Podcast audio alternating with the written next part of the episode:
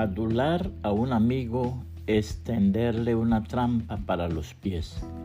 Proverbios 29:5, nueva traducción viviente. Adulación encubierta.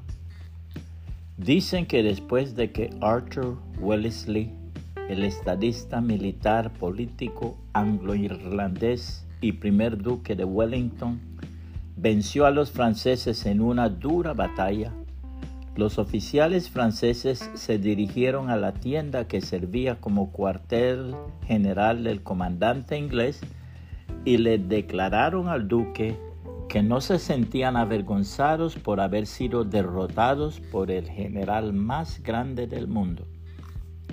Wellington escuchó sus palabras sin perder su compostura y cuando hubieron terminado les dijo con voz calmada y fría, Caballeros, vuestras espadas. Inmediatamente los franceses entregaron las espadas como símbolo de rendición. Los enemigos del Evangelio en muchas ocasiones procuraron usar la adulación en contra de los seguidores del Señor Jesucristo. La palabra de Dios registra una de tantas ocasiones en el siguiente pasaje. Cinco días después, Ananías, el sumo sacerdote, llegó con algunos de los ancianos judíos y con el abogado Tértulo para presentar su caso contra Pablo ante el gobernador. Una vez que hicieron entrar a Pablo, Tértulo presentó los cargos en su contra ante el gobernador con el siguiente discurso. Usted ha dado un largo periodo de paz a nosotros, los judíos, y con previsión nos ha promulgado reformas. Por todo esto, Su Excelencia, le estamos muy agradecidos, pero no quiero aburrirlo, así que le ruego que me preste atención solo por un momento. Hemos descubierto que este hombre es un alborotador, que constantemente provoca disturbios entre los judíos por todo el mundo. Es un cabecilla de la secta conocida como los nazarenos. Además, trataba de profanar el templo cuando lo arrestamos. Puede averiguar la veracidad de nuestras acusaciones si lo interroga usted mismo. Así que los demás judíos intervinieron declarando que todo lo que Tértulo había dicho era cierto. Entonces el gobernador le hizo una seña a Pablo para que hablara. Y Pablo dijo, yo sé, Señor, que usted ha sido juez de asuntos judíos durante muchos años, por lo tanto presento con gusto mi defensa ante usted.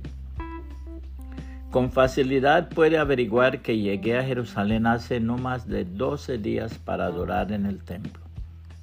Los que me acusan nunca me encontraron discutiendo con nadie en el templo, ni provocando disturbios de ninguna sinagoga o en las calles de la ciudad. Estos hombres no pueden probar las cosas por las cuales me acusan, pero admito que soy seguidor del camino al cual ellos llaman secta.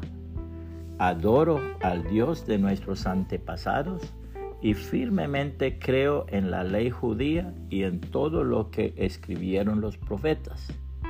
Tengo la misma esperanza en Dios que la que tienen estos hombres, la esperanza de que Él resucitará tanto a los justos como a los injustos.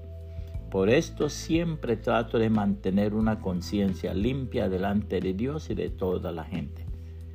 Después de estar ausente durante varios años, regresé a Jerusalén con dinero para ayudar a mi pueblo y para ofrecer sacrificios a Dios. Los que me acusan me vieron en el templo mientras yo terminaba una ceremonia de purificación. No había ninguna multitud a mi alrededor ni ningún disturbio pero algunos judíos de la provincia de Asia estaban allí y ellos deberían estar aquí para presentar cargos si es que tienen algo en mi contra. Pregúnteles a estos hombres que están aquí de qué crimen me encontró culpable el concilio supremo, supremo judío excepto por una sola vez que grité, hoy se me juzga ante ustedes porque creo en la resurrección de los muertos. En ese momento Félix, quien estaba bastante familiarizado con el camino, levantó la sesión y dijo, esperen hasta que llegue Licias, el comandante de la guarnición. Entonces tomaré una decisión sobre el caso. Le ordenó a un oficial que mantuviera a Pablo bajo custodia pero le diera ciertas libertades y permitiera que sus amigos lo visitaran y se encargaran de sus necesidades. Hechos de los Apóstoles 24, 1 al 6 y 8 al 23, nueva traducción viviente. Puede compartir esta reflexión y que el Señor Jesucristo le bendiga y le guarde.